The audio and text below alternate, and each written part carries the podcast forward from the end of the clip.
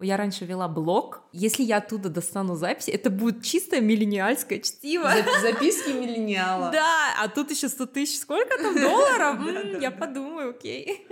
Миллениалы не боятся менять работу абсолютно разные. Там, это человек может сегодня быть банковским служащим, а на завтра стать IT-специалистом.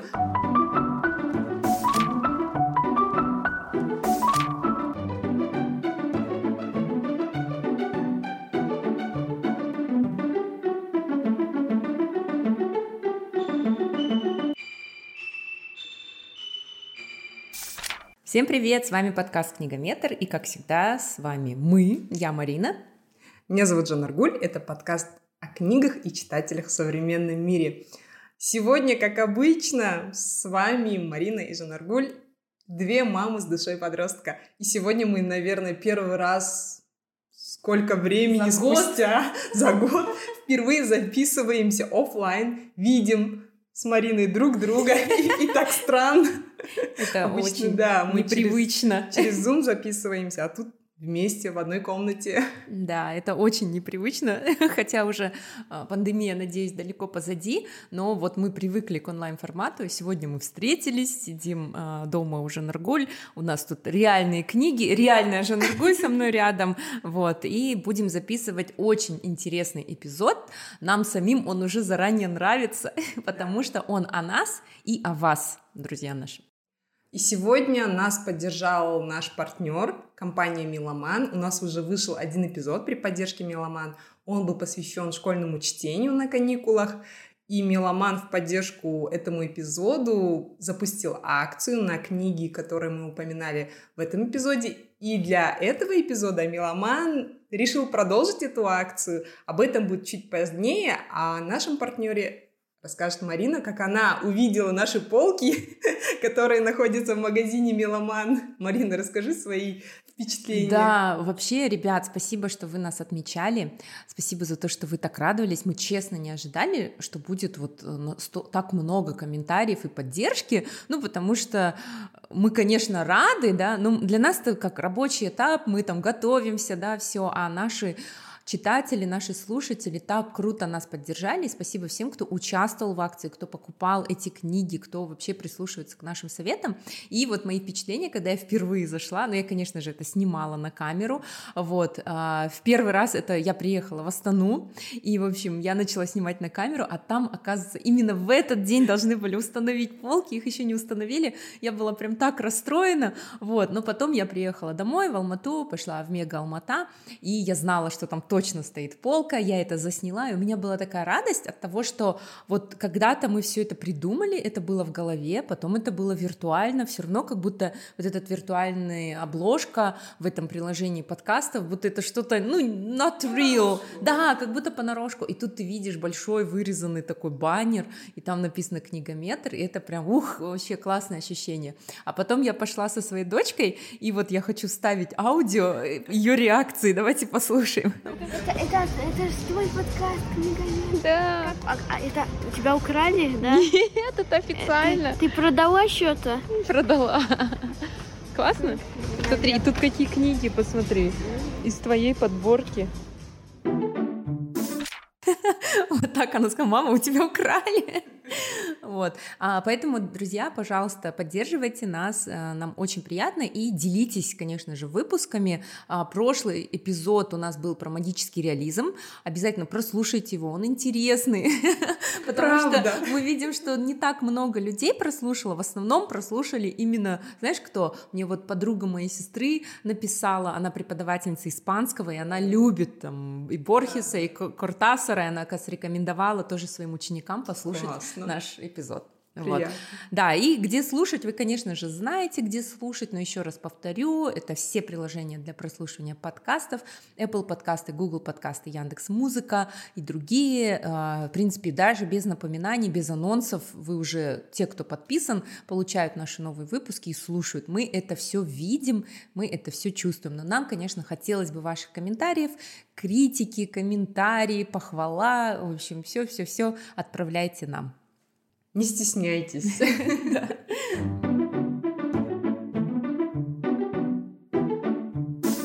Сегодня мы хотим поднять довольно сложную тему. На эту мысль вообще нас с Мариной натолкнули наши слушатели. У нас была такая идея узнать, что же они читают, что им интересно сейчас, потому что мы все-таки же ориентируемся на вас, книгометр, именно о книгах в современном мире, о читателях. И мы хотели разобраться, что им интересно – и тут мы подумали, а наши слушатели, они же такие люди, наши современники, мы же миллениалы, поколение миллениалов. Но мы с Мариной решили пойти еще глубже, отобрали писателей миллениалов. Это довольно было сложно, потому что во многих э, случаях ты обычно не задумываешься, да, сколько лет писателю, который написал эту книгу. Ты обычно концентрируешься на героях, одного с тобой возраста или нет а на писателях обычно не концентрируется. Затем мы хотели понять, что волнует миллениалов. Для этого мы запустили опрос в нашем телеграм-канале, что же они читают, что, что им интересно, чтобы составить портрет читателя миллениалов. Затем мы попросили наших слушателей отправить аудиокомментарий, и вы чуть позднее их услышите. Признаться, эти комментарии для меня очень много прояснили, да, мы пришли к неинтересным выводам с Мариной и обязательно с вами поделимся. И вот все эти данные мы собрали в такой небольшой эпизод исследования, и это будет, наверное, такой уникальный случай, когда мы будем рассуждать на тему, что волнует миллениалов, о чем пишут миллениалы, что читают миллениалы – и, может, даже сегодня найдем главный роман миллениалов, такой поколенческий роман. Но это будет позднее, и меня очень радует, что в нашей этой задумке нас поддержал Миломан. Да, на самом деле я когда смотрю статистику Инстаграма, то у меня читают от 25 до 35. То есть и это на самом деле самый лакомый кусочек для всех маркетологов.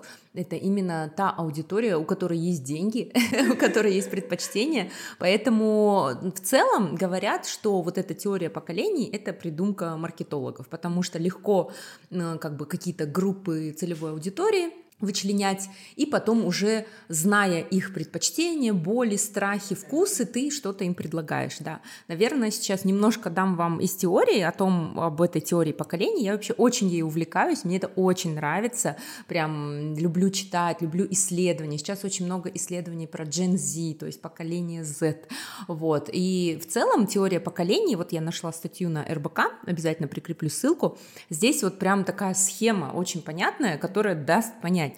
А, в общем, первый отчет идет от молчаливого поколения. Это а, люди, которые были рождены в 1928 с 1928 по 1945. То есть, получается, это наши дедушки и бабушки. Вот именно наши миллениальские. Так, давай скажем наш возраст. Я не хотела этого говорить. Мы хотели избежать. Мы избегали. Да, придется. Нам с Мариной па-ба-ба-ба-бам чуть больше 30, но еще нету 40. Так обтекаемо да, подойдет. Да, да, хорошо. Потому что нам говорят, у вас такие молодые голоса. Да, у нас молодые голоса, и внутри мы тоже очень молодые. Так вот, наши бабушки и дедушки, которым, а, которые кто-то еще жив, да, э, самым младшим из них, 77 а, лет. Это молчаливое поколение, считается. Это, понятно, поколение, которое застало войну, которое застало еще на нашей территории Голодомор и другие бедствия. Их дети — это бумеры, то есть люди, рожденные с 1946 по 1964 годы, то есть им сейчас от 58 до 76 лет.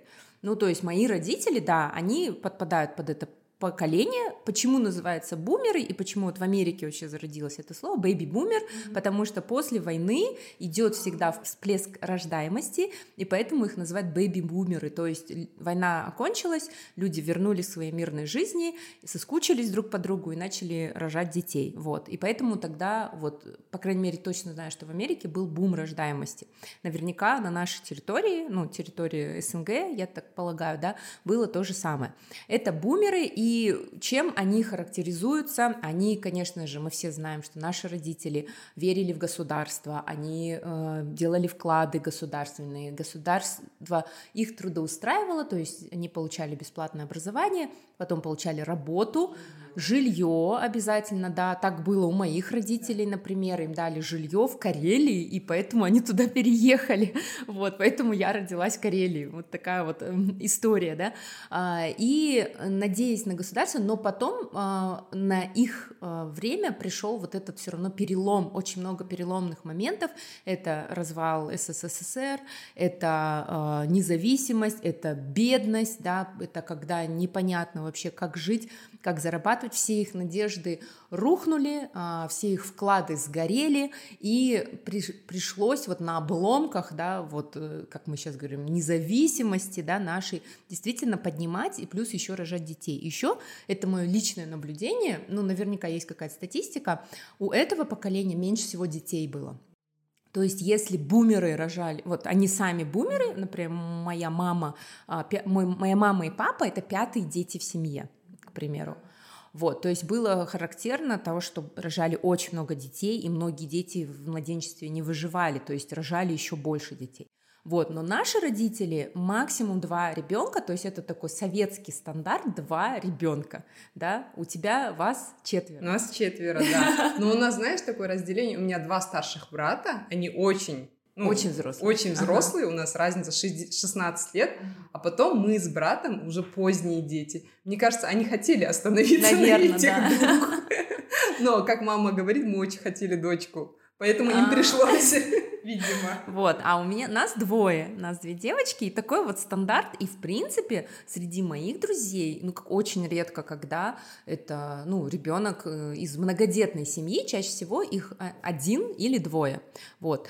А поколение Y это, а, поколение X дальше идет, 65-й год, 80-й год. Это уже наши старшие братья, это наверняка твои старшие братья. Да, да, да, все верно. Чем они характеризуются? Знаешь, мне кажется, бунтом, потому что у меня старшие братья чего только они не творили. Сейчас они, когда говорят о своей молодости, у меня волосы дыбом. Они отращивали волосы, прокалывали уши, носы. И это мальчики, у них татуировки. Они там 8 лет уехали из семьи, ну, из дома и учились в России. 8 лет?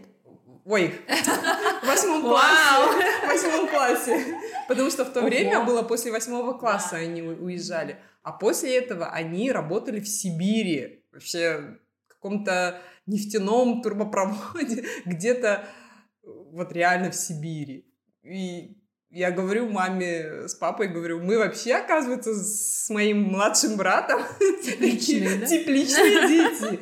Вот у меня почему-то вот такое представление о них. Они были бунтарями, почему-то они вот бунтовали против э, родителей всегда, потому что, мне кажется, родители как-то, они выросли, знаешь, сами по себе. Родители работали, да. они мало обращали на них внимания, они как-то вот сами по себе выросли и рано повзрослели. В отличие от нас с моим вот, братом. Сейчас мы придем да, к миллениалам. Действительно, ведь молодость а, этого поколения, поколения X, пришлась на те самые 90-е. И вообще 90-е развал Советского Союза на всей территории СНГ, это, мне кажется, характеризовалось хаосом, свободой и вседозволенностью. То есть и в экономике был крах, там никто не понимал, как вообще строить да, эту независимость, а, новая валюта. И в бизнесе тоже. То есть все ценности резко поменялись, и вот как раз-таки молодые люди в то время а, брали от жизни все. То есть кто действительно смог да, в то время адаптироваться, он и бизнесом занимался и разными видами бизнеса, и тогда мы знаем, процветал там и процветал и бандитизм, и рэкет, да, и э, тусовки, которые нам и не снились, а уже поколению Z так тем более, вот. И я просто очень люблю документальную серию фильмов э, истории русской музыки, и вот на фоне вот того, как автор рассказывает о музыке, ты видишь, каким было тогда время.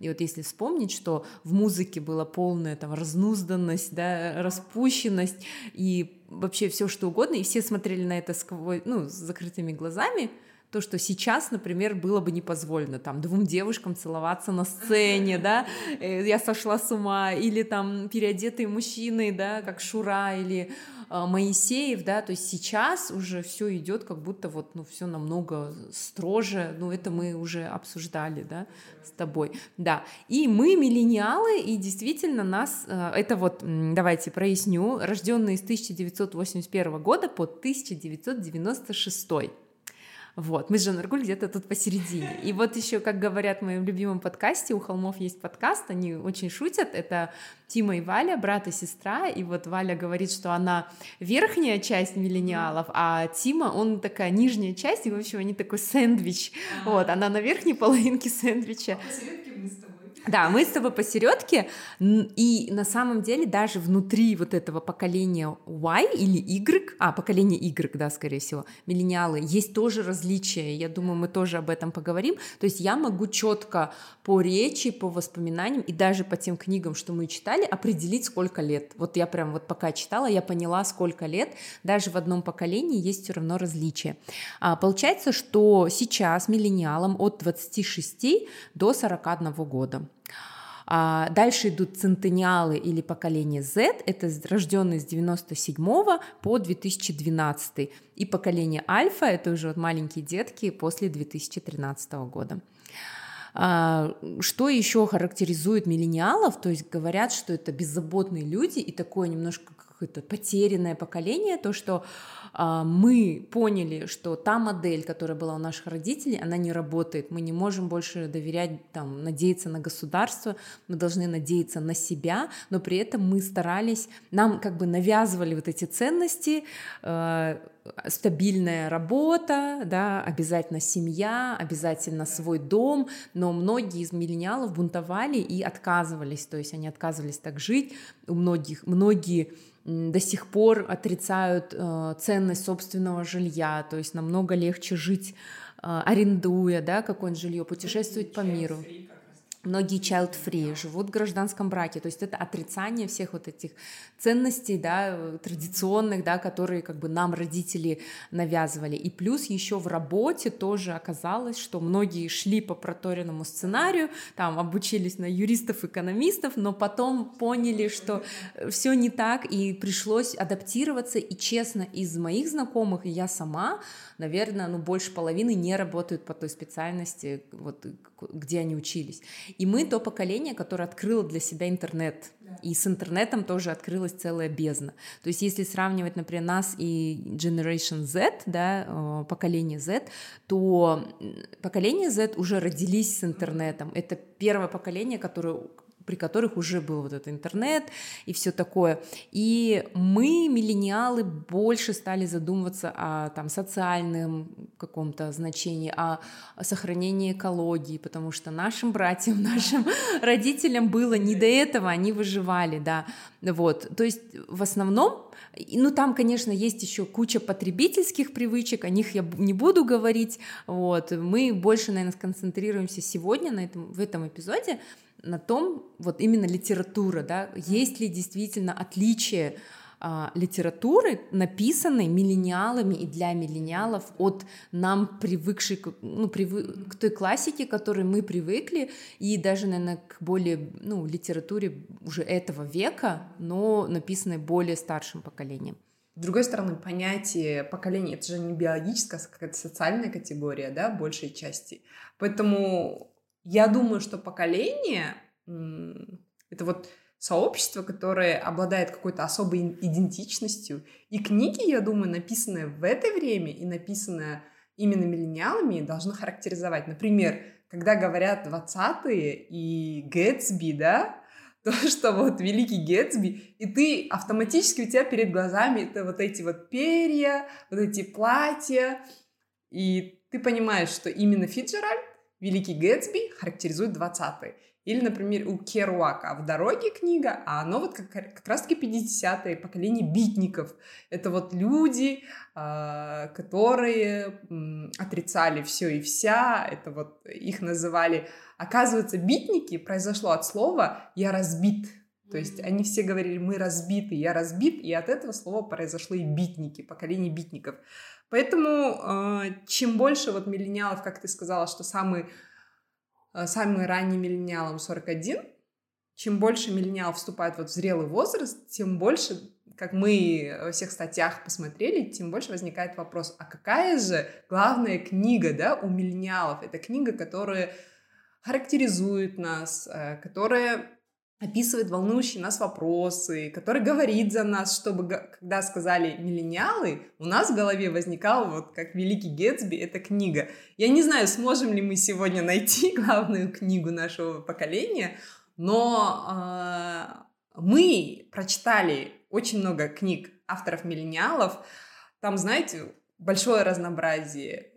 Там есть э, разных национальностей, разных каких-то социальных положений. Там есть писатели-мигранты, там есть писатели из Казахстана, с постсоветского пространства. Даже я скажу, что есть разные сексуальные ориентации. Поэтому мы с Мариной такие собрали разные взгляды и хотим сегодня найти, что же есть общего. И поделимся своими наблюдениями. И, может быть, эти наблюдения помогут нам понять, да, поколение миллениалов, понять нас самих. Поэтому я, я думаю, что сегодня будет интересно.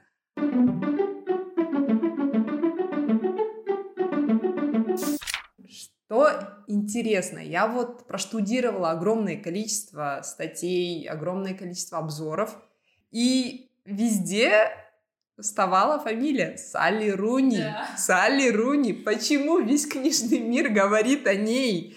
Я этим вопросом задалась в 2020 году, весной, когда в разгар пандемии весь англоязычный мир говорил, а, Салли Руни, normal people. Думаю, что же такое там в этой книге? И как раз-таки э, книжный клуб iBookU тоже перешел в пандемийный режим, мы встречали в Zoom, и я тогда предложила, ребята, давайте купим книгу, э, и именно в это время Синдат Паблишер перевел книгу, но, к сожалению, у них то, что книжные магазины были закрыты, они не могли в бумажном переплете его выпустить, и им пришлось в электронном варианте сперва выпустить. Я тогда агитировала наших соклубников, чтобы мы купили именно официальную версию, не пиратскую скачивали, и прочитали. И тогда мы все прочитали, нормальные люди. И тут же, буквально, по-моему, через месяца два BBC выпускает одноименный сериал. Мы все посмотрели, и я помню, какие у нас были бурные обсуждения в Зуме. Там горели страсти, все смешалось в этом доме, да. Кони, люди, как говорится. И мы тогда прямо горячо обсудили. Когда я начала читать эту книгу, Первое, что бросилось мне в глаза, это странная манера письма Руни, которой мне надо было привыкнуть. Кто не читал, я расскажу. Салли Руни — это ирландская писательница, как раз-таки из поколения миллениалов. «Нормальные люди» — это ее вторая книга, но ее перевели первой. Она не разделяет диалоги, внутренние монологи, речь автора. Она очень скупа на знаки препинания, она лаконична, и сперва нужно будет придумать. Такое чувство, как будто бы, знаете, вы читаете пиратскую версию, где забыли там все знаки препинания, но она действительно таки пишет. Я посмотрела английскую версию, и действительно так.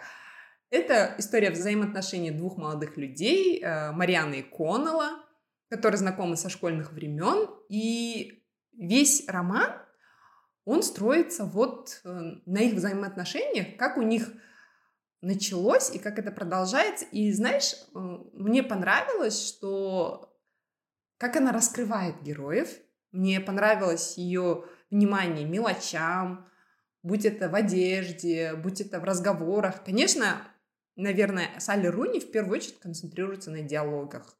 У нее интересные взаимоотношения героев, и она прямо отдает почти весь роман этим взаимоотношениям. У нее сюжет вообще не главный, я так думаю, да, ты можешь вообще не, не следить сюжету и концентрироваться именно на коммуникациях героев. Экранизация тоже мне понравилась, как а, идеально подобранные герои, внимание всем мелочам, вот прямо по букве Салли они шли. И это был ее второй роман, а дебютный роман как раз-таки после вышел, это у нас вот здесь вот лежит, разговоры с друзьями, я не могу объяснить рационально, но разговоры с друзьями мне намного больше понравилось нормальных людей. Прямо с первых букв, она вот нашла нужную струну в моей душе, и все 200 страниц я прямо не отрываясь читала. А, разговор с друзьями — это такой четырехугольник, даже не треугольник, а четырехугольник любви. Перед нами муж, жена, любовница и ее партнерша. Это такой квадрат, который разворачивает разные грани, и каждый раз ты узнаешь какие-то разные отношения между ними, да?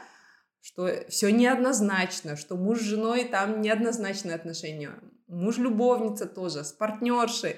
Там каждый раз вот эти отношения по-разному раскрываются. И Салли Руни здесь вытаскивает многие болячки, наверное, современности. И некоторые вещи мне прямо в душу запали, потому что затронули, наверное, какие-то факты из моей биографии, о которых я никому не говорю, такая та-та-та. Теперь прочитайте и узнайте. Я, кстати, вот когда готовилась, тоже я много размышляла и думаю, будем ли мы говорить все? Это будет сеанс откровений, сеанс психотерапии на кухне, или мы умолчим?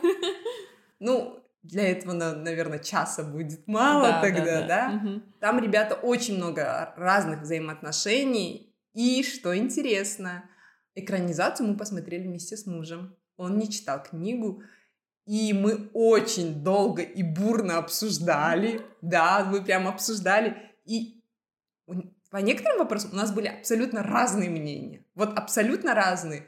Например, история героя Бобби, это вот партнерша нашей главной героини, у нас были разные абсолютно отношения к ней. Кто-то говорил, что она жертва, а кто-то говорил, что она агрессор. То есть у нас были разные мнения по поводу, кто абьюз совершает. Хотя она там как второстепенный да. персонаж больше выступает. Ее там довольно мало, ее мало, да. но ее присутствие э, чувствуется, везде, да. Везде, да. Во всех отношениях Бобби, как знаете, вот какой-то третий персонаж. Незримо она... присутствует. Да, незримо да. присутствует. Угу. И мне было интересно, вот мой муж, он представитель старшего поколения миллениалов, я средний, и у нас было абсолютно полярные разные мнения. И мы прям, знаешь, бурно обсуждали, сидели, обсуждали, почему она это сделала. Вот она, наоборот, абьюзит ее. Нет, это он там. Муж виноват. Нет, жена. Что нет, насчет, насчет поведения мужчины? Да. Ник, э, которого есть жена, старше него. Да они оба успешны, он актер, жена его успешная писательница, и вот две студентки, 20-летние Бобби и Фрэнсис, и получается у Ника роман с Фрэнсис. И вот что, мне интересно, что твой муж сказал по этому поводу. А жена, у жены такой мимолетный флирт с партнершей Фрэнсис. Ну, он мимолетный. Да, я, мимолетный. я, честно говоря, как, как только первые строки я начала читать, я сразу поняла, что будет треугольник или четырех. Сразу, моментально. Да. Потому что, ну, короче, с этого первая страница сразу наводит. Но я думала, будет роман между женщинами, между Мелиссой и Бобби. Прям будет очень бурный роман. Я думала, что так. Я не ожидала такого, такой подставы.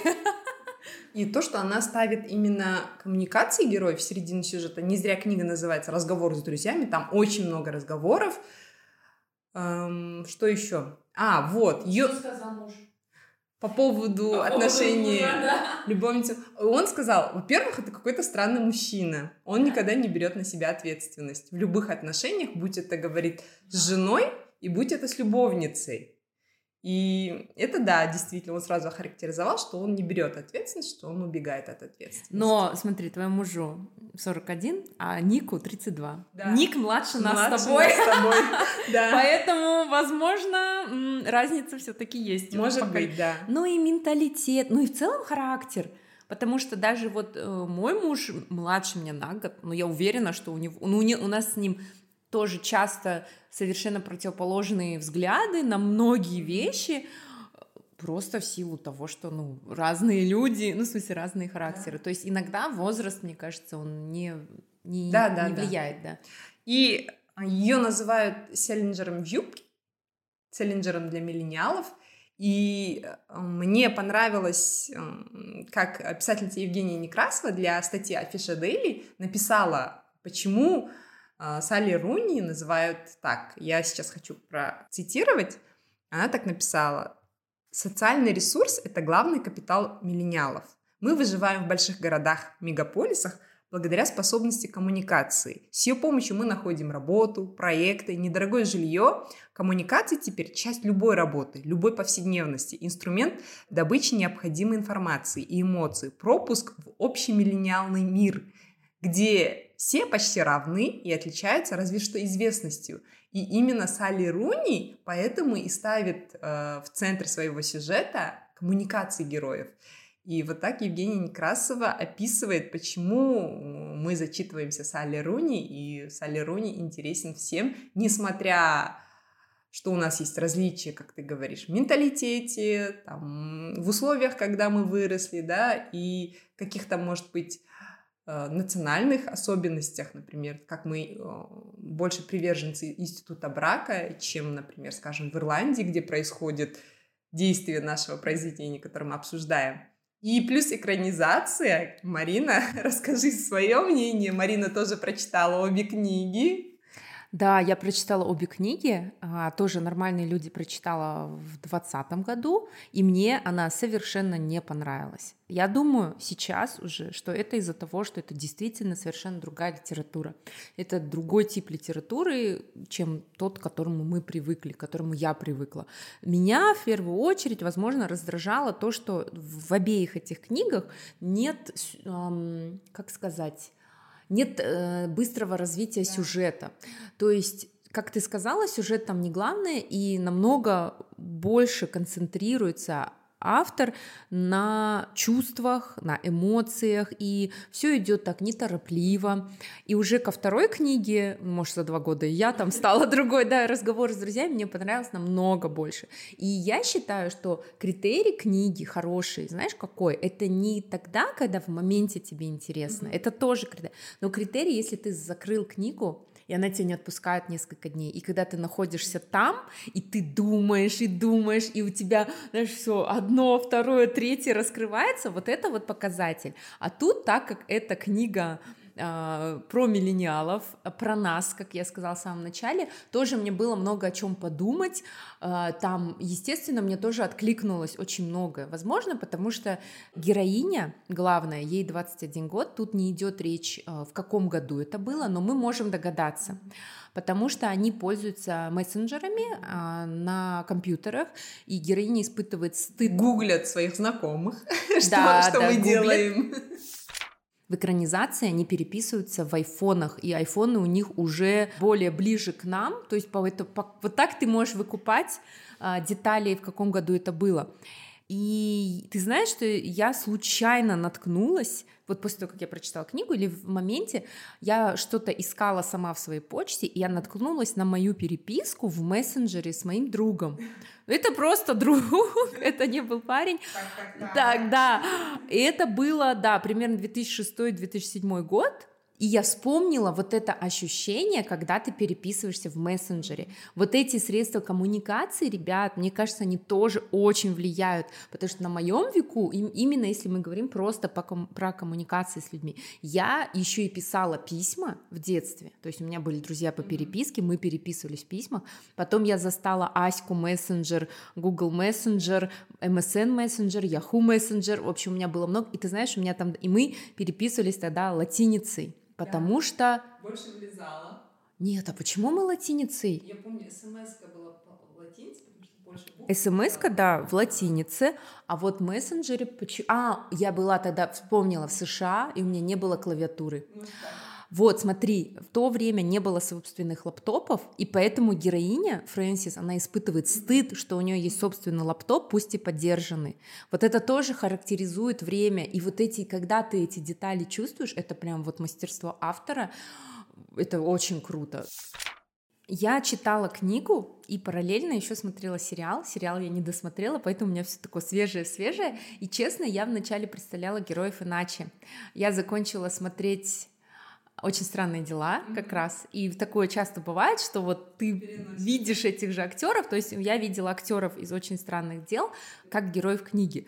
Но не совпадало. И когда я посмотрела экранизацию, у меня все вот встало mm-hmm. на месте. Это тот случай, когда экранизация невероятно крутая, им удалось сохранить и дух книги, им удалось так передать персонажей, просто вот в яблочко, все персонажи, это настолько круто. И вот что касается персонажей, да, а, во-первых, у Салли Руни тоже то, что вот не похоже с той литературой, которую читала до, э, такие они неактивные, все герои, никто не стремится там ползти что-то там по карьерной лестнице, какие-то, нет каких-то сильных страданий, нет решительных действий, то есть все так вот в каком-то будто бы болоте, да, происходит, и действительно, вот фигура Ника, уже когда я смотрела сериал, я еще четче ощутила, ведь он ни разу не проявил сам инициативу. Причем в кино даже ему дают, видимо, ему режиссеры уже дали чуть-чуть инициативы, книге он вообще не проявляет инициативу, и я тоже такая, что за мужчина, короче, да, что за такое? И очень, и вот очень показательный момент, когда Мелиса сама характеризует своего мужа в том письме, которое напишет Фрэнсис, да. Но сейчас это интересно слушать тем, кто уже читал, но мы не можем не сказать об этом, да, так как мы хотим обсудить, мы не обсуждаем до подкаста обычно ничего. Вот, и она так классно характеризует, говорит, ты не думаешь, что вот тебя, конечно, привлекло вот то, что он такой, но он вообще не решительный, он никогда не принимает решений.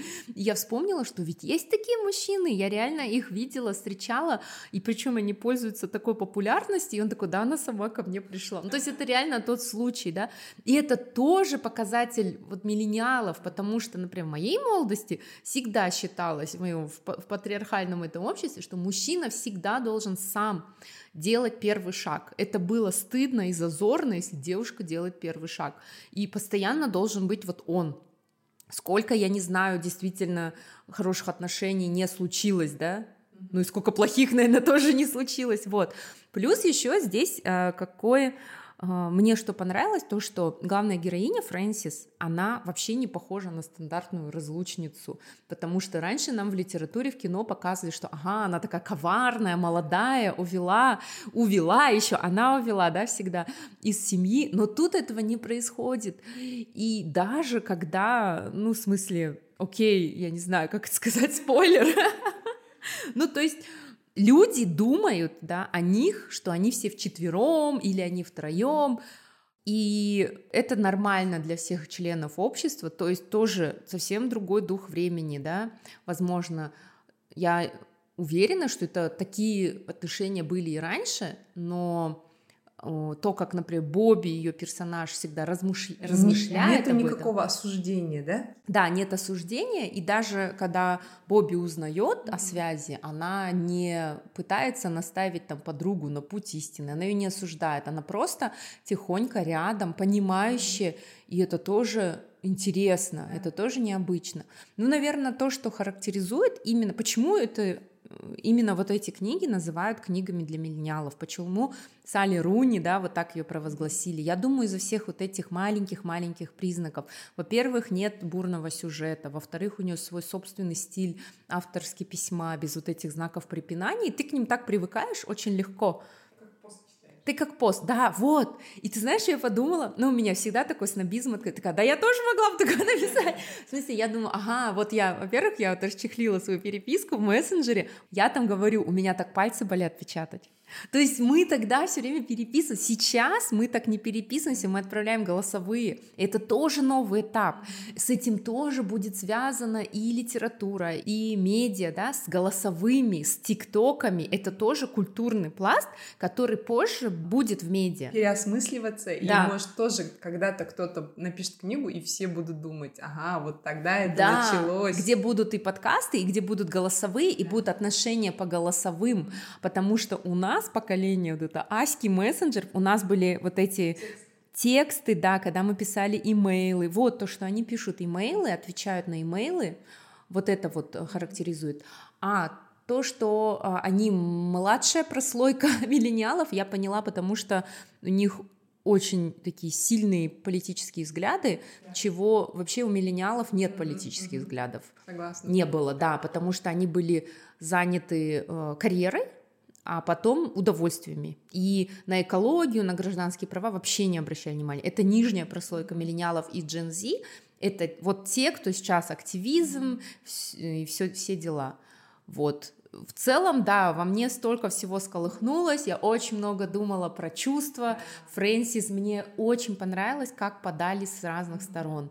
И что действительно такая девочка, абсолютно спокойная, да, и тихая, да, и она тут Представляете, разлуч... ну какая-то в середине ну, бурной, да, любовной да, истории. Так еще там и такое продолжение. Да, да, я да. в конце вообще офигела. Такая, Вот именно. А что? Я такая, ну смотри, тихая, Да. тихая, а тут... Да, но если сейчас я себе, на себя примерю роль кухонного психолога, я бы сказала, что отношения с отцом, то есть у нее нет никаких отношений с отцом, она не испытывала любви, безусловной защиты, ласки от отца, у нее очень сложные отношения с отцом, и, возможно, поэтому у нее такой ускользающий тип привязанности, и поэтому она выбирает недоступных мужчин, вот, ну, как кухонный психолог, я вам скажу так.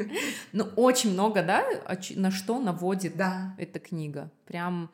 Я Мне говорю, очень кстати, понравилось Много своих болячек я нашла там. Да, да, ну, вот да. внутренних, да, когда ты вот, может быть, у тебя были какие-то отношения, что-то было, а ты сейчас это понимаешь, переосмысливаешь, а, вот так Да, оказывается, вот. а это вот так оказывается. Еще что я хочу сказать. Связь между взрослым человеком и очень молодым человеком, неважно какой пол, всегда лежит ответственность на взрослом, всегда. То есть я об этом и раньше думала, и я и в жизни вижу какие-то подтверждения, и сейчас уже с высоты своего возраста, опыта я действительно вижу. Вот видишь, какие бурные обсуждения только от одного А, да. лишь писателя, писательницы. Вообще, а у нас тут еще куча. Куча, стопка книг. Ну, может, теперь послушаем, что наши слушатели сказали, что они сейчас читают, что им интересно. Давай.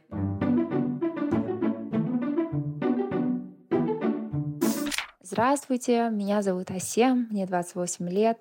Читаю я разные жанры. Если книга имеет много положительных, хороших отзывов, то все, я ее читаю не задумываясь. А, Одной из таких книг стала «Маленькая жизнь», у которой очень много отзывов было. Не раз я слышала в подкасте. И вот, я ее прочитала, испытала бурю эмоций, наплакалась. Вот, шикарная книга, она мне очень понравилась. Сейчас, чтобы отойти от э, эмоций, отдохнуть, читаю нон-фикшн. Довлатова «Стратегия мышления бедных и богатых людей». Здравствуйте, меня зовут Дилара, мне 31 год. Я постоянный слушатель книгометра и очень активный читатель. Я читаю порядка трех-четырех книг в месяц, иногда бывает меньше, больше редко бывает, потому что я читаю, как правило, вечером после работы, работы или выходные дни.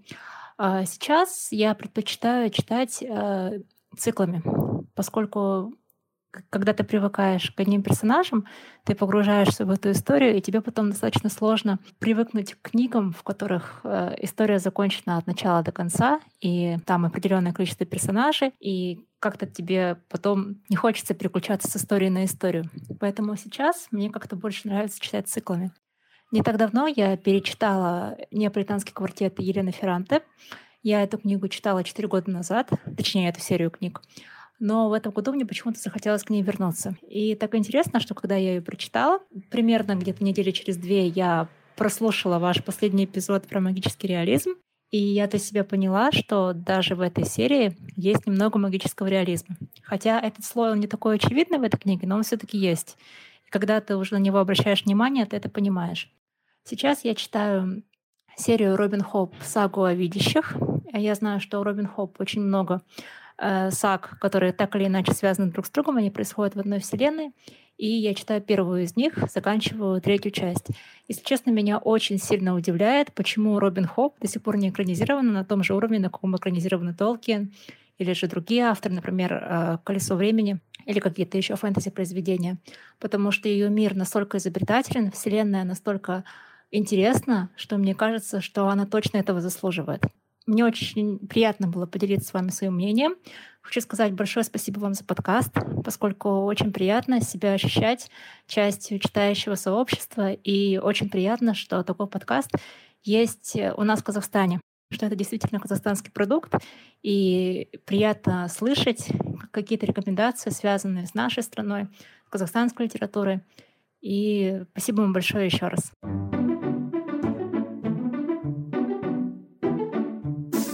Следующий пласт авторов, их будет несколько. Я про себя их называю дети иммигрантов, но по-правильному это будут иммигранты во втором поколении. Вообще я заметила, что работа писателей-мигрантов не только отражает уникальный опыт иммигрантов первого поколения, да, но еще представляет читателям такую, знаешь, интересные произведения, в которых есть двойная культурная идентичность. Мне это очень нравится, будь они сейчас живут в Америке, в Европе, без разницы где. Во многих случаях это какие-то представители из Африки, из Азии, и это вот уникальная, интересная смесь выходит. Я хочу отметить несколько писательниц-миллениалов, которых, работы которых мне оказались интересны. Очень многих мы затронули в нашем специальном эпизоде на 8 марта, когда писали э, эпизод «О чем пишут женщины», наши современницы. Как раз я про нее рассказывала в том эпизоде. Это писательница Итаф Рам, э, такое интересное, красивое имя. Она родилась в Нью-Йорке в семье палестинских иммигрантов и написала книгу, опираясь на свои воспоминания – она э, росла э, в семье такого традиционного патриархального уклада, где э, она не могла э, не выбрать себе мужа, да, не учиться, но после, как она развелась, она написала эту книгу. Книга называется «Женщины не мужчины». Интересно, что на английском языке это звучит как «женщина не человек», неполноценный человек, а его перевели как «женщина не мужчина». Книга рассказывает э, о трех поколениях вот этих американо-палестинской семьи. Главные героини в книге это все женщины. Это свекровь, это дочь, это сноха. Э, им приходится выживать вот в таких же традиционно патриархальных э, семьях, но уже в Америке. И это очень интересно, как иммигранты привнесли свой традиционный уклад в американскую жизнь и как э, второе поколение пытается с этим бороться и пытается уйти от этого навязанного уклада. И следующая книга, которую специально я прочитала для этого эпизода, это книга писательницы из Франции Алис Зенитер. Она дочь алжирца и француженки. То есть у нее отец э, эмигрировал из Алжира во Францию и женился на француженке. Ее книга «Искусство терять» э, была отмечена Ганкуровской премией лицеистов и в этом году получила Дублинскую премию, призовой фонд, который составляет целых 100 тысяч долларов. Марина, представляешь, сколько можно заработать? Может быть, я, кстати, мне, сори, что я перебиваю, я когда Салиру не читала, я думаю, я раньше вела блог, он сейчас закрыт, где-то лет 7, наверное. Я всё думаю, может быть, мне... Да, все сохранилось. Может быть, мне... Если я оттуда достану запись, это будет чистое миллениальское чтиво. Записки миллениала. Да, а тут еще 100 тысяч. Сколько там долларов? Я подумаю, окей. Алис Зенитер рассказывает опять историю трех поколений, но тут уже семьи из Алжира. Она охватывает историю Алжира с 50-х годов до наших времен. Это вот колониальное время – когда был Алжир колонией Франции. Дальше Алжирская война, когда они э, хотели получить свою независимость. И дальше это было годы беженцев, когда из Алжира очень много беженцев перешли во Францию, и уже современная Франция. Как эти беженцы уже адаптировались в наше время. Главная героиня Наима, в ней очень угадывается сама Али Зейнитер. Она представительница как раз-таки третьего поколения, то есть у нее дедушка с бабушкой бежали из Алжира в свое время, и она сейчас такая молодая парижанка, работает в художественной галерее, она училась, у нее есть образование, у нее есть отношения, ну, то есть молодая девушка, да, современная. Она абсолютно ничего не знает об Алжире, и более того, она не знает причины, почему бабушка с дедушкой не говорит, почему они эмигрировали, что там случилось, и она становится свидетельницей терактов, а, если помните, во Франции очень было одно время, когда алжирцы а, подрывали на вокзалах, в кафе бомбы, и она застает вот это время многочисленных терактов, и она тогда задумывается, а что хотят они? А почему они совершают такие теракты? Почему мои соотечественники вредят людям? И вот этот поиск ее приводит э, к истории ее семьи. Она в этом поиске э, поедет в Алжир, она воочию застанет э, во что сейчас превратился Алжир, независимый Алжир, что изменилось, и она там встречает своих дальних родственников. И она сидит э, в этой арабской деревне, деревне кабильцев, где ее окружают многочисленные родственники, где в чертах этих родственников она угадывает и свою бабушку, и где-то как будто свою сестру, и она очень много размышляет, вот, каково было бы, если бы она осталась там, то есть, если бы она родилась в Алжире, неужели она также ходила бы вот э, в платке, да, э, и кушала отдельно э, от мужчин, где-то на кухне, и она очень много размышляет об этом. Мне было очень интересно, читать эм, о Наиме. И знаешь, э, почему книга называется «Искусство терять»? И она говорит, что иногда полезно терять. То есть не нужно держаться за какие-то вещи, которые ты, э, тебе не приносят каких-то э, позитивных э, чувств. Может быть, иногда и нужно терять. И поэтому она говорит, нужно освоить это искусство терять. Интересное мнение. А эта книга автобиографична? Она не автобиографична, она это подчеркивает, но она говорит, что она многие линии взяла у, в истории своих родителей, в истории своих бабушки и дедушки, но в главной героине явно угадывается вот сама Алис. Вообще, мне кажется, что вот, этой, вот эти истории, да, когда мы читаем про детей иммигрантов, про постколониализм, мы уже с тобой как да. бы не раз поднимали эту тему, это и про нас тоже. Да. И мы сейчас в том возрасте, когда, да, мы тоже хотим знать о своих корнях, и вот даже вот та история, которую ты рассказываешь, я не читала эту книгу, но то, что Наима не интересуется своей там национальной кухней, языком, и, возможно, ну, я не знаю, да, возможно, она пытается быть парижанкой, да, да, она отрицает эту часть, так же, как было и у нас в свое время, когда, не знаю, я, например, красила волосы в блонд, потому что я, ну, в детстве всегда видела самые красивые девушки, для меня это были европейки-блондинки поэтому я покрасила волосы в блонд. Но сейчас я вернулась своим волосам. Ну, как бы это не, неизбежно, да, там, после 30-35 ты уже начинаешь как-то своим корням... Принимать себя. Да, и ты уже кайфуешь, если говорить про казахскую культуру, ты идешь на той, и ты любишь все, что на свадьбу, ты любишь все, что связано, хотя в свои 20 ты плевалась от этого и говорил, фу, как несовременно. Все правда. Вот как раз-таки эти две книги поднимают тему места и роль женщины, да, и, и женская идентичность в разных культурах. Например, вот традиционной, арабской, да, палестинской, алжирской и современной. И эти молодые писательницы, уже выросшие в обществе, где, наверное, уже более свободно относятся, да, к месту женщины, к отношениям, и, но они выросли в обществе, где вот эти вот устои были очень крепкими. И они переосмысливают ценности, свои отношения к институту брака. И в этом как раз-таки угадывается вот отношение миллениалов, да.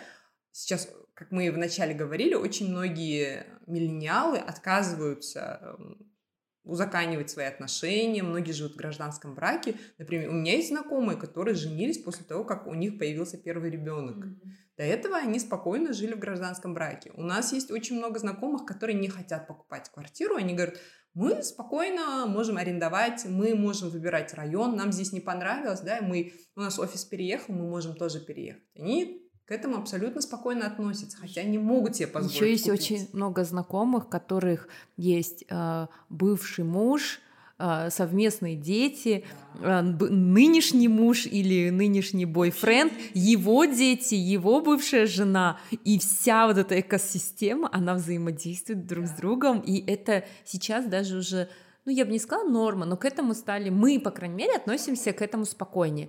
Я думаю, там, в каких-то там 80-х, наверное, в 70-х это ну, я не припомню таких историй. Конечно, было все, но так, чтобы э, вот в открытую все встречались, да, какие-то э, общие, ну вот, я не ну, знаю. то есть научились договариваться, да, договариваться, научились не бояться разводиться, научились не бояться уйти и договариваться. И строить бы... здоровые отношения уже да. после развода, да, да, да, ну, да. оставаться взрослыми людьми. Да, да, возможно. Как бы общаться.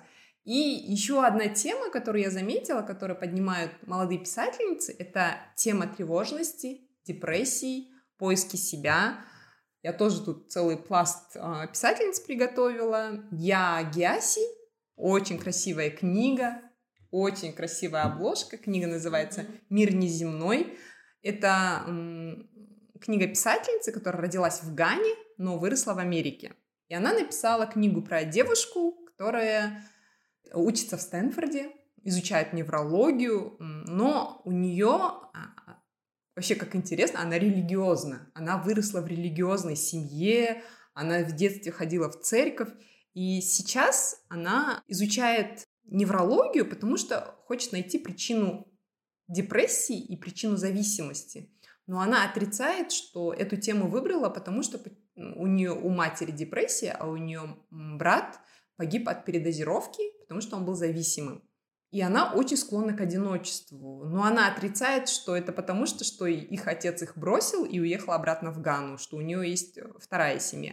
То есть она это все отрицает, но когда ты читаешь, ты понимаешь, что все это растет из детства, что насколько она тревожная, насколько она склонна вот к одиночеству, не хочет никого подпускать к себе. Даже у нее есть подруга, которая говорит, давай я тебе помогу, давай я тебе приду, что тебя волнует, давай, э, она приносит ей пирог, говорит, давай я тебя покормлю, и все равно она ее отталкивает. Она говорит, у меня все хорошо. И, а у нее в другой комнате лежит мать, которая вообще не встает из кровати, потому что у нее депрессия. То есть в этом тоже угадываются миллениалы, которые очень часто не подпускают в свою вот эту личную зону да, э, людей. И про вторую книгу я рассказывала в том же самом эпизоде на 8 марта, такой эпизод, который обсуждаю, да. Послушайте, о чем пишут э, женщины-современницы наши. Это книга Квинни, писательница Кендис Карти Уильямс. Я не буду повторять, я много о ней говорила. Там тоже, там вообще интересно, что книга начинается от описания девушки э, на осмотре у гинеколога как она описывает вот это гинекологическое кресло ужасное, на которое нужно залезть, и как тебя гинеколог осматривает. То есть сразу с первой сцены она меня завоевала. Она все мои мысли там рассказала. А вторую книгу я прочитала специально для этого эпизода. Она мне совершенно неожиданно очень понравилась. Книга Кайли Рид «Такой забавный возраст». Кайли Рид американская писательница, она, оказывается, долгое время работала няней у состоятельных людей до того, как стала писательницей. И этот опыт помог ей написать книгу, где чернокожая няня к 26 годам, у нее университетское образование за спиной, но она не знает, чем она хочет заниматься.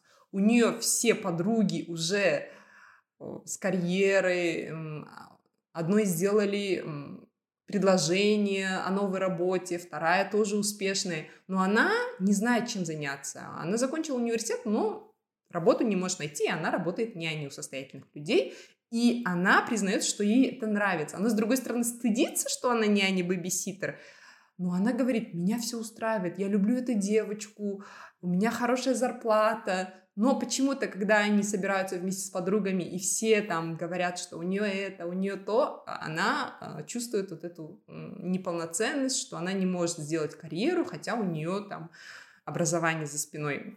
Но однажды она попадает в одну неприятную ситуацию, и видео, ее видео сливается в интернет. И с этого момента начинается полный крах всей идиллии, которую она себе построила – это очень легкая книга, действительно, вы ее легко прочитаете, но в то же время, знаете, она рассказывает о очень важных вещах, когда ты понимаешь, что как важна самооценка, оказывается, себя, а, как важно самоуважение, выставление своих личных границ, как это тебе помогает в жизни. И знаешь, самое главное, готовность отстаивать свои границы. Мне вот именно это понравилось. И тут тоже, э, подытоживая, это тоже характеризует миллениалов, mm-hmm. да? Скажи, yeah насколько сейчас мы вот выставляем какие-то, умеем выставлять, по крайней мере, свои границы, когда думаем, кого подпустить, а с этим я не хочу продолжать отношения, когда мы научились какие-то отношения пресекать, да, отстаивать, это тоже характеризует миллениалов. И то, что мы склонны к тревожности, господи. Я, знаешь, представила, если бы Дженейр переписать на миллениальский манер, то там, наверное, получилась бы совсем другая история. Или «Королек птичку певчую», где я в детстве просто учитывалась этими страданиями и хотела страдать сама, но сейчас книги совсем другие, женские персонажи абсолютно другие. Ну и часто раньше в классике женские персонажи были прописаны мужчинами. То есть не было такого разнообразия, ну, количества писательниц в том числе. У нас был взгляд э, белых мужчин. Да. Ну, как ярмарка тщеславия, да. например, вообще. Только, наверное, Дженейр да, и, ну, вот и сестры Бронте, Бронте. да. Ну и то это было их поколение, это роман их поколения, и ну и получается нравы, проблемы, все, что связано с тем.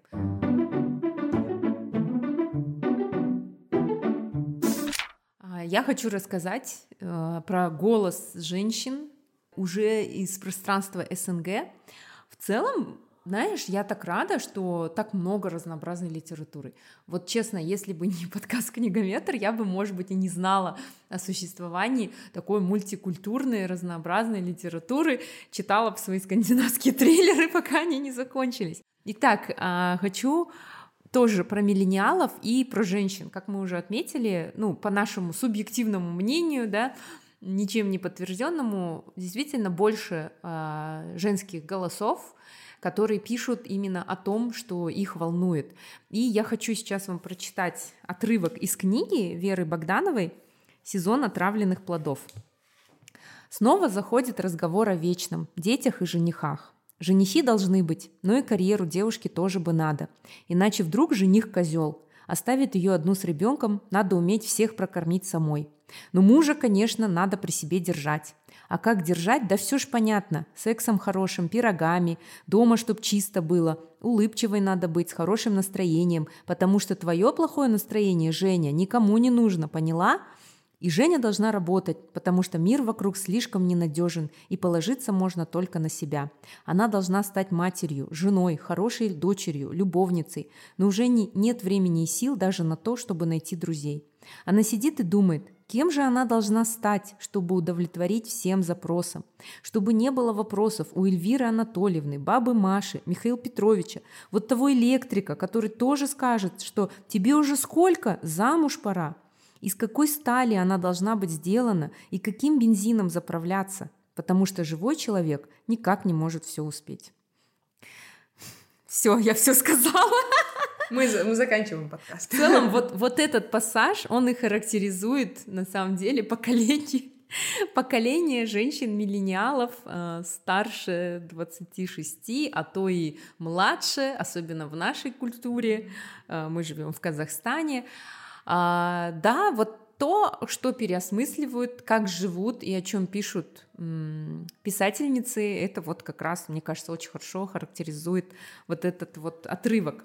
А я специально для этого эпизода прочитала именно эту книгу Вера Богданова «Сезон отравленных плодов». И, кстати, когда я искала списки авторов-миллениалов, Вера как раз-таки была там, но с другим романом «Павел Джан и прочие речные твари» шорт-лист премии «Национальный бестселлер». Я теперь очень хочу прочитать эту книгу. А, в целом, о чем этот роман? Этот роман о трех главных персонажах. Это родственники, это девочка Женя, мы знакомимся с ними, когда они еще дети, подростки. Женя, ее двоюродный брат и сестра Илья и Дарья. И они встречаются впервые на, в бабушкином доме, на даче, и с самых первых строк все узнаваемо, все знакомо, потому что все мы ездили там к бабушке на дачу, к бабушке домой, и вот эти вот характерные все передачи на телевидении, блюда, которые подают за столом, машины, на которых мы ездили, одежда, да, это все нам очень знакомо. Но мне кажется, что автор немного перестаралась с этим, потому что уж слишком сильно она подчеркивает, как будто прям хочет как будто мы и так не поверим ей, что это э, вот начало двухтысячных, да, конец 90-х. А дальше уже, кстати, она перестает уже так сильно напирать на время, просто дает э, ориентир нам э, по датам. Так вот, история о том, как девочка Женя живет в своем подростковом мире, на нее сильно давят родители, потому что что? Отец кричит, ты что, на рынке хочешь, что ли, торговать? Она оцепенеет, и для нее уготовили судьбу переводчика, потому что английский знать надо. И как бы Женя, вот наша Женечка, она должна нас все, вырваться из всего этого, и целью эта девочка-подросток как раз-таки ставит вырваться, как она говорит, из этого говна, да, но при этом она тоже, у нее диссонанс, она не может понять, что плохого в том, чтобы торговать на рынке, то есть у нее возникают эти мысли, ведь папа с мамой же торгуют на рынке, но папа с мамой готовили дочке совсем другую судьбу.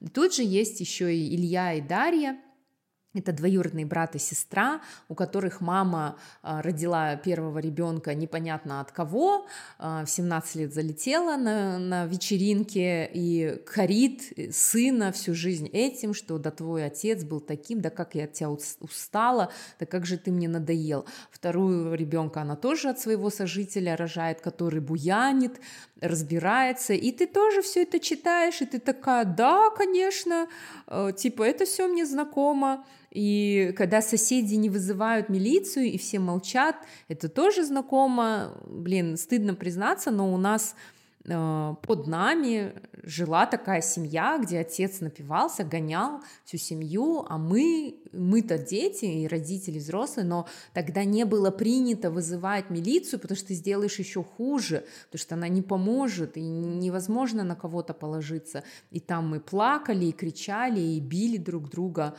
и весь дом об этом знал. Вот. Сейчас, конечно, такое уже ну, меньше представляешь, хоть что-то, да, ну, люди уже совсем другие, но тогда было совсем другое время.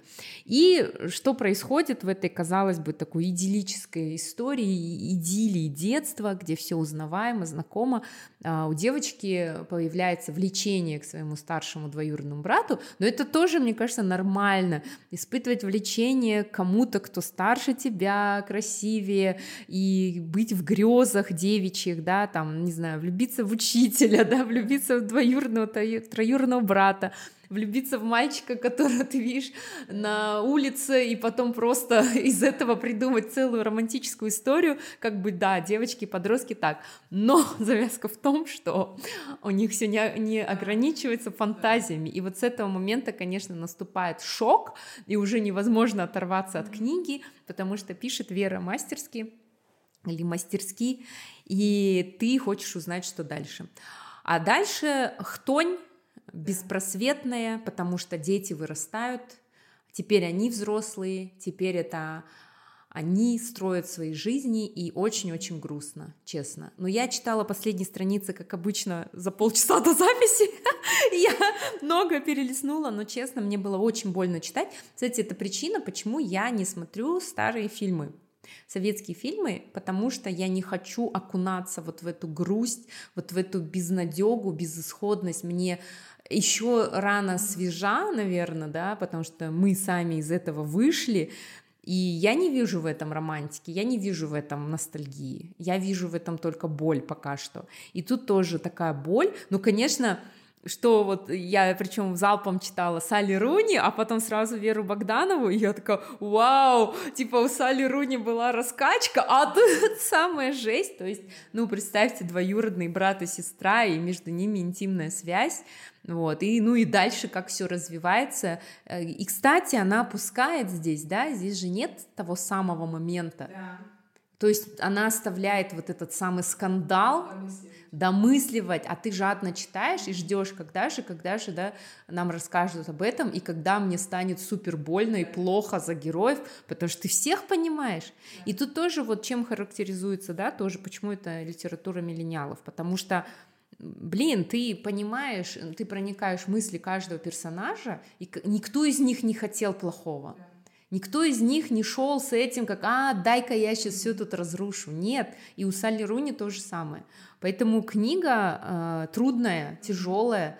Э, наверное, я бы ее сравнила с Хани Янагихарой по степени вот этого вот того, как она залезает в запретное. Mm-hmm. Настолько запретное, что ты боишься, тебе становится страшно на самом деле. У тебя какие впечатления от этой книжки? Расскажи. Знаешь, мне больше всего э, интересно было, как она рассказывает, что она становится свидетельницей всех терактов, что она растет в это время. То есть она, наша главная героиня Женя, э, находится в Москве, когда вот совершаются разные теракты. Когда, помните, Норд-Ост был, когда в разных метро, станциях метро подрывали. Она бывала иногда тратила последние деньги на такси, лишь бы не садиться в метро. И она постоянно в этой тревоге жила, и это очень сложно, жить в постоянной тревоге. И ее вот эти все отношения, которые она заводила, чтобы лишь бы быть в какой-то за чьей-нибудь спиной, лишь бы кто-то рядом был, лишь бы быть не одной. Вот это мне запомнилось из этой книги. Наверное, еще очень было грустно осознавать про вот девочку Дарью, да. А, что она выбирала в итоге таких же мужчин, как ее мама, и как ее было жаль. И там показаны, кстати, как действуют эти мужчины-абьюзеры, угу. что это чередуется любовь и э, насилие, и потом эти картинные, как он просит прощения и говорит «я тебя люблю», а так как у девочки нет опоры на себя, и она ее не любила мама, гоняла, и у мамы были тоже отношения нестабильные, то есть мама уставшая от жизни, от всех этих мужиков, от своих детей, о чем она неоднократно им напоминала, как же я от вас устала, как было бы хорошо, если бы вас не было, и как у девочки складывается судьба, и у нее есть ребенок, и как вот ты уже ну да, ты переживали. Я вот больше всего думала да. о ребенке. Я тоже. Вообще, я просто мне хотелось его забрать. Забрать, да. Да, чтобы он это не видел. И вот и тут, кстати, есть рецензия классная от Ольги Брейнингер, которая тоже голос миллениалов. А, сезон отравленных плодов романа жестокости и молчании. Героини Веры Богдановой живут в мире, где насилие — это норма, а свобода невозможна. Настоящее оказалось в плену у прошлого, о котором нельзя говорить. Вот. А что я добавлю от себя, на самом деле, это запретная тема взаимоотношений брата и сестры. Она тут как будто бы чересчур увеличена, но сквозь эту призму ты видишь вообще любые отношения. Любой парень, который ты при, ну, приводишь, грубо говоря, а тебе говорят, он не подходит, и ведь это реальная история. Ой, у него родитель не там, он не той национальности, он не... Да даже если он той национальности, ты вот те годы, ты прям не знаешь, каким он должен быть, стать, чтобы соответствовать всем вот этим рамкам, да. И тут это как будто увеличенное, да, показано вот это запретное. То есть у Салли Руни там, ну, как бы с женатым человеком, который не хочет уходить, и они не знают, что делать с этим. И вот это вот э, когда ты, наверное, жил в мире, где белое и черное, да надо сделать так, да возьми этот, прекрати. А вот в этих двух книгах, вот эти две писательницы, они для меня прям вот ну, такое прям открытие. Я еще еду и думаю, блин, благодаря книгам я узнала, что чувствует мужик, который изменяет. Я узнала, что чувствует педофил, который хочет детей. Ну, в других книгах. Я узнала, что чувствует девушка, которая связь с женатым мужчиной. Я узнала, что чувствует девушка и парень, который брат и сестра.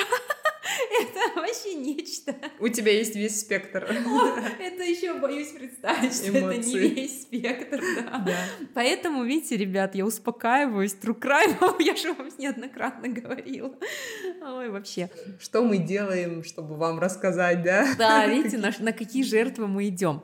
А, еще авторки, писательницы, которых можно тоже, наверное, причислить к этому поколению, из наших, да, грубо говоря, ну вот Вера Богданова, Ольга Брейнингер, да, потом, если из казахстанских, мы рассказывали про наших писательниц Малика Атей, Дина Васабова, Адиля Наурузова, а, Малика Атей, а, у нее один из больших ее романов а, «Я никогда не», мы, мы о нем говорили, тоже о поиске девушки, о поиске себя, о том, как быть женщиной, да, миллениалом.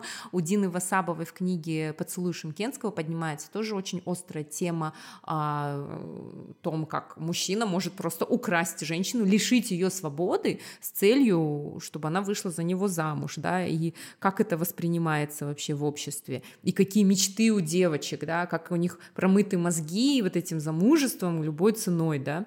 А Диля Нурузова тоже для меня открытие казахстанская наша писательница. Мы недавно прочитали ее книгу а, «С любовью Мара» или «Очень алматинская история», где тут речь идет о женщине другого поколения. И это тоже такое ностальгическое чтиво, а, которую ты тоже ты читаешь, и ты даешь оценку, да, и ты тоже, у тебя возникают какие-то свои мысли, ага, точно было так, а сейчас не так, а может быть это тоже так, то есть это тоже такой поколенческий, да, роман. И я хочу еще упомянуть э, книгу «Двоеточие со скобкой» Дины Гудым, я тоже о ней рассказывала, дело в том, что Дина Гудым, я знакома с ней, это моя редактор на телевидении, и как раз в то время, примерно в 2005 году, она выпустила эту книгу, и я честно скажу, тогда это, наверное, была одна из там, пяти, может быть, авторов казахстанских, которые вообще продавались. Но книга дальше уже не перевыпускалась, а, это тоже роман миллениала, то есть от девушки современной, живущей в большом городе, в Алмате, а, который работает в рекламном агентстве, у которой есть два парня, и она так лениво не знает, кого из них решить, в это время работает, тусуется, и у нее есть различные, разные мысли э, вообще о том, как жить. То есть я считаю, что это тоже роман миллениалов, если сумеете найти, прочитайте. Не знаю, как бы я сейчас восприняла это, но я думаю, это прям характеризует. Вот, наверное, об этом, да. Еще, мне кажется, будут романы как раз-таки о вот э, национальном mm-hmm. о поиске себя.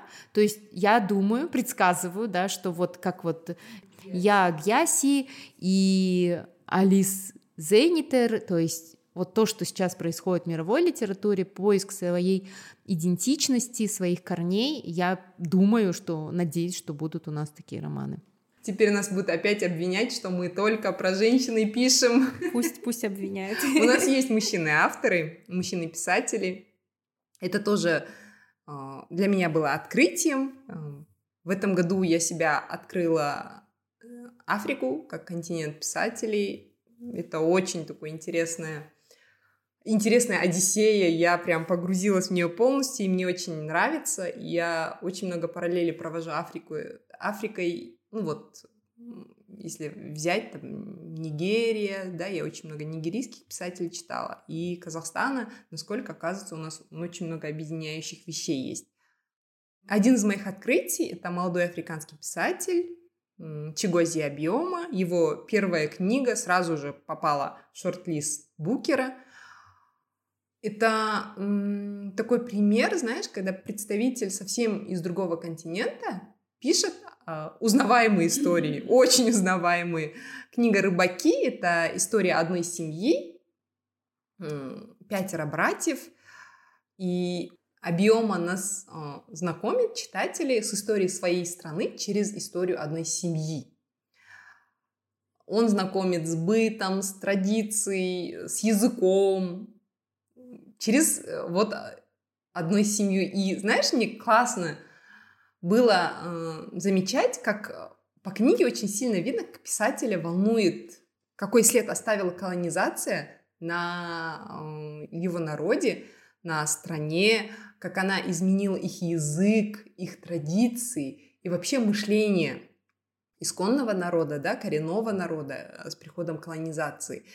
Он очень много переосмысливает и свое детство, это угадывается, потому что такие эмоции нельзя написать, мне кажется, просто голословно. Это все равно твои какие-то а, мысли, твой, твой какой-то опыт, это все равно угадывается. И отношения с родителями. Он очень много об этом рассказывает. У меня сейчас на очереди его вторая книга. Я думаю, там тоже будет угадываться а, именно такое впечатление. И, и вот смотрите, это был африканский писатель. И я прочитала гавайского писателя, Кавай Стронг Уошберн, очень интересное имя, и такое же абсолютно впечатление. Книга называется «Акулы в одни спасателей», и он также рассказывает историю одной семьи, и э, как вот семья, э, которая живет в Гавайях, пытается адаптироваться, э, выжить именно в меняющемся мире, я очень много узнала об истории Гавайев, как Америка к ним пришла, да, вот что происходило там, потому что Гавайи это тоже такой уникальный народ со своим бытом, со своими традициями, с очень богатой историей. Для меня, знаешь, Гавайи в моей голове был какой-то рай на земле, а это, оказывается, далеко не так. Как очень сильно притесняли коренной народ, как высмеивали их традиции, как это было, э, это по сути колонизация, mm-hmm. как это было для колонизаторов, вы отсталый народ, ваши традиции отсталые, и вот Уошберн рассказывает об истории одной семьи, которая жила в Гавайях, но когда пришел крах экономики, они переехали в Америку, и как они пытались выжить, вся семья, и как из этого получилось. Ну, сразу скажу, не очень хорошее получилось. И э, здесь видно, что как писателю очень важна вот эта глубинная связь с его народом, с их традициями, корнями, и, и у меня открылись совсем другие Гавайи, вообще абсолютно и я теперь понимаю, насколько колонизация глубокий след оставила в очень многих народах. Когда мы вот с Мариной рассуждаем постколониализм, колониализм, вы, наверное, думаете, да, что это что-то там где-то. Нет, это всех коснулось.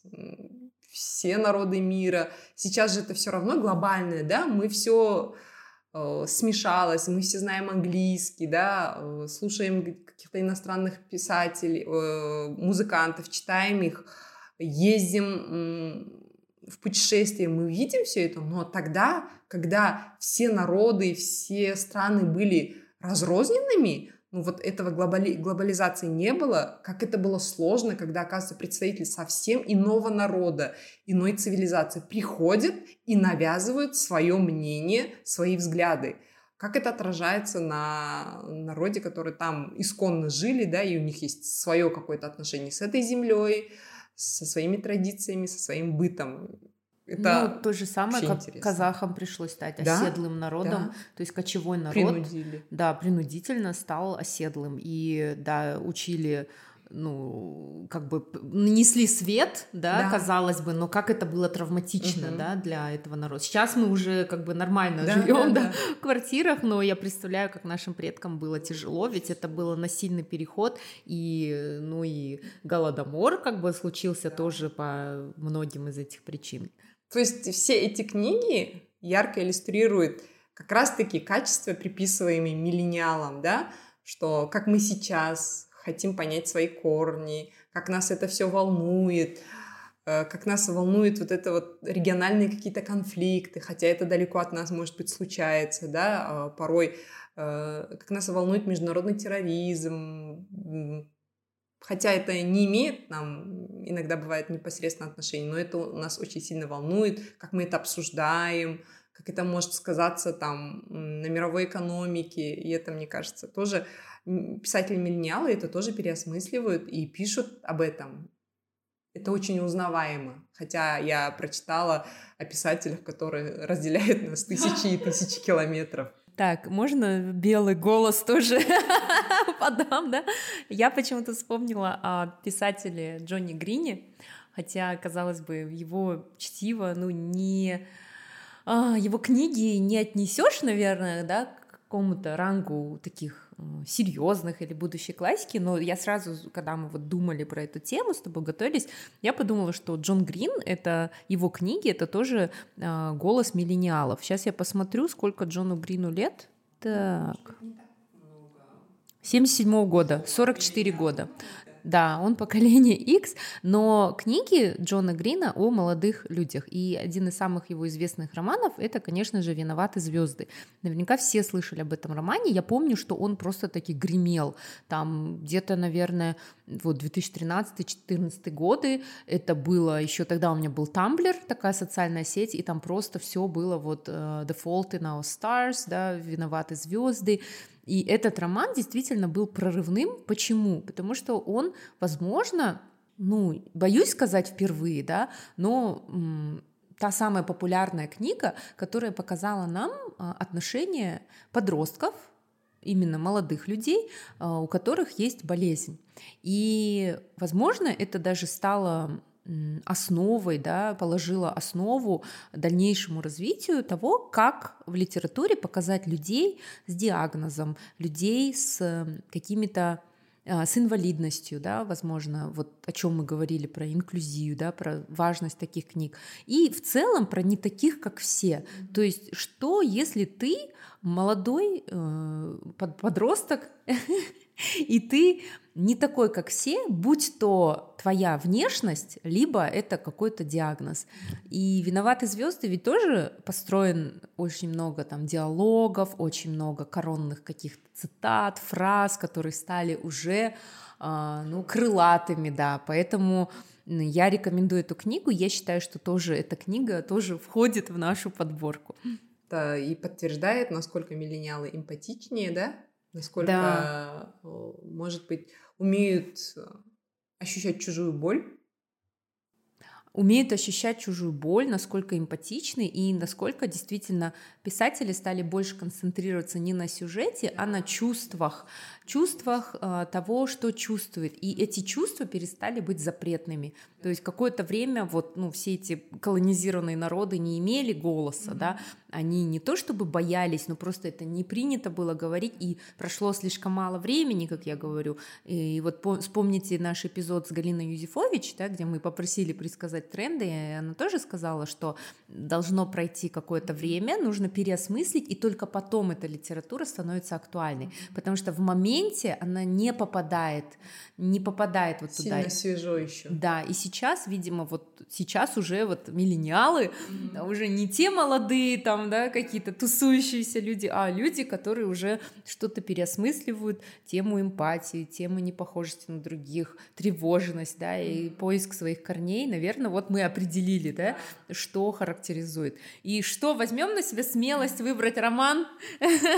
Не знаю. Роман Знаешь, тысячелетия вот или как? мы сейчас рассказываем, и мне кажется, этот роман, он будет какой-то сборник всех вот этих, как лоскутные, знаешь, это одеяло, покрывало, когда вот по чуть-чуть возьмет с разных книг, там обязательно должно быть, я думаю, поиск себя, потому что очень многие миллениалы, как мы сказали, вот э, вообще по своей работе я очень много нанимала людей, и я могу сказать, что миллениалы один из тех людей, которые не боятся менять работу, абсолютно разные. Там, это человек может сегодня быть э, каким-то я не знаю, банковским служащим, а на завтра стать IT-специалистом. Они вообще не боятся Этому подтверждение мы с Мариной, мы сейчас занимаемся подкастом, хотя мы абсолютно, я вообще-то, ладно, Марина там была журналисткой, да, какое-то отношение имеет к этой среде. Я человек, который с математическим складом ума закончила вышмат, сижу сейчас, рассказываю про книги. В этой книге должен быть обязательно поиск себя, переосмысление отношений с родителями и с народом, когда мы хотим да, вернуться к корням, может быть, узнать что-то о своих бабушках, дедушках, родителях.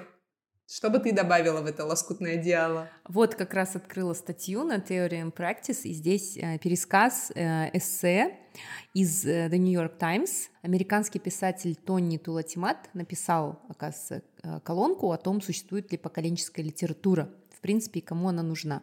И вот он как раз рассуждает о том, о миллениалах, о том, какой же главный роман поколения. И вот что он говорит, цитирую, автор сравнивает архетип миллениала с изображением лица, которое склеено из черт сотни людей – оно напоминает сразу многих, но не представляет никого конкретного. И вот по мнению вот этого Тулатимата, что это вообще романтический миф, успокаивающий романтический миф о каком-то великом американском романе. И это миф, в котором заложена изначально неверная мысль о том, что общность важнее личности. Mm-hmm. Почитайте обязательно, ссылку прикрепим. То есть он вот отрицает, он говорит, что это все сотканное, вот это лоскутное одеяло из ну, многих-многих лиц. Да, потому что смотри, это нас с тобой интересует да. женская литература, да. это нас с тобой интересует там постколониальная, э, постколониальная написанная мигрантами, но ведь прекрасно есть те, та же самая литература, э, класс, как раньше и классическая, и совсем другой точки зрения, где будут, э, ну, как бы писать э, совсем о других вещах, да. Это мы с тобой окружили себя, и нам поэтому кажется, что все вокруг такое стало. Но прекрасно существуют там и боевики, да, и э, что еще, и любовные романы, и доминирование всякое, да, и всякая такая литература нечувствительная, да, не эмпатичная, прекрасно, я думаю, существует.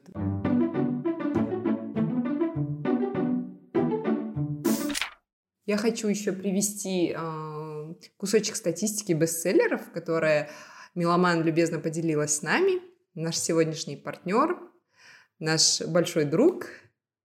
Так, статистика меня явно удивила. По продажам, так, это сейчас я скажу, какого месяца. По статистике Миломана за июль месяц по продажам топ-10. Вообще удивитесь Абаев Намбаев, Харасу Сдер. Представляете, что больше всего покупают?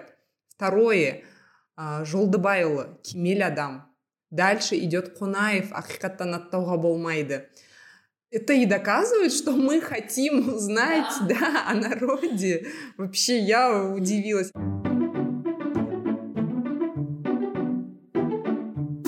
Специально к этому эпизоду. Для всех, кто остался еще с нами, мы тоже собрали статистику, можно сказать, провели такое исследование небольшое, у нас прям как научная работа этот эпизод, да, а, и хотим поделиться с вами результатами, что же мы узнали, что же читают наши слушатели, сколько им лет и что их волнует. Итак, мы запустили опрос с целью узнать, что же сейчас читают миллениалы и какова прослойка миллениалов среди наших слушателей и среди клиентов Меломан. В опросе приняло участие около 130 человек. Мы проводили опрос в Телеграме, в Инстаграме. Начали мы с того, что узнали возраст. Итак, 14% от 16 до 25 лет и 66% от 26 до 40 лет. То есть подавляющее большинство наших слушателей и клиентов магазина это все-таки миллениалы. И, как мы видим, это верхняя прослойка, большинство это 26-40. Это в основном слушатели нашего подкаста. А следующий вопрос был цель вашего чтения. На первом месте самообразование, на втором месте отдых и на третьем месте развлечение. То есть книги по работе читают мало, в основном либо для самообразования, либо для того, чтобы просто провести хорошо время. А следующий вопрос был, какую литературу читают. На первом месте современная литература, на втором месте во всех соцсетях это детектив или триллер, и на третьем месте нестареющая классика. А следующий вопрос, сколько книг вы читаете в месяц? А, абсолютное большинство, 60% а, наших респондентов читает по 2-3 книги в месяц. И при этом 70% а, читает книги на бумажном носителе, а на втором месте электронная книга и совсем-совсем мало голосов у аудиокниги. Также мы задали вопрос, а, каких авторов вы читаете. Чаще всего упоминались Дюма, Айтматов, Бакман и Кинг. И также мы хотим рассказать вам про нашу совместную акцию с магазином Миломан. Условия такие же, как и в прошлый раз в летнем чтении детские книги, то есть а, по специальному промокоду который будет прикреплен в описании к этому эпизоду, а также в наших соцсетях, вы сможете оформить непосредственно в магазине заказ, либо на сайте meloman.kz взять любые две книги по полной стоимости, и третья книга будет стоить вам всего лишь 1 тенге. Выкладка с новыми книгами из этого эпизода уже есть в магазинах в Алматы, в Меломане а, Мега Алмата и Меломан Грант, а в Астане в Мега. Поэтому, ребят, приходите в магазины, выбирайте книги, которые мы рекомендовали в этом эпизоде – и участвуйте в этой акции. Срок акции с 25 августа по 14 сентября. И обязательно отмечайте нас, книгометр, меня и Жанаргуль. Мы будем очень рады.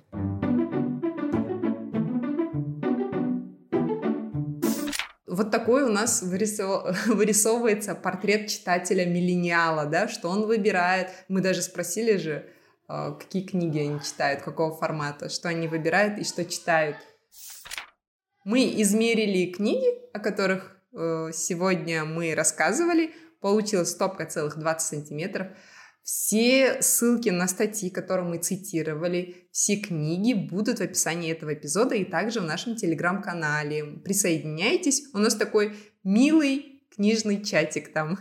Всем пока, читайте хорошие книги и слушайте наш подкаст. Пока-пока.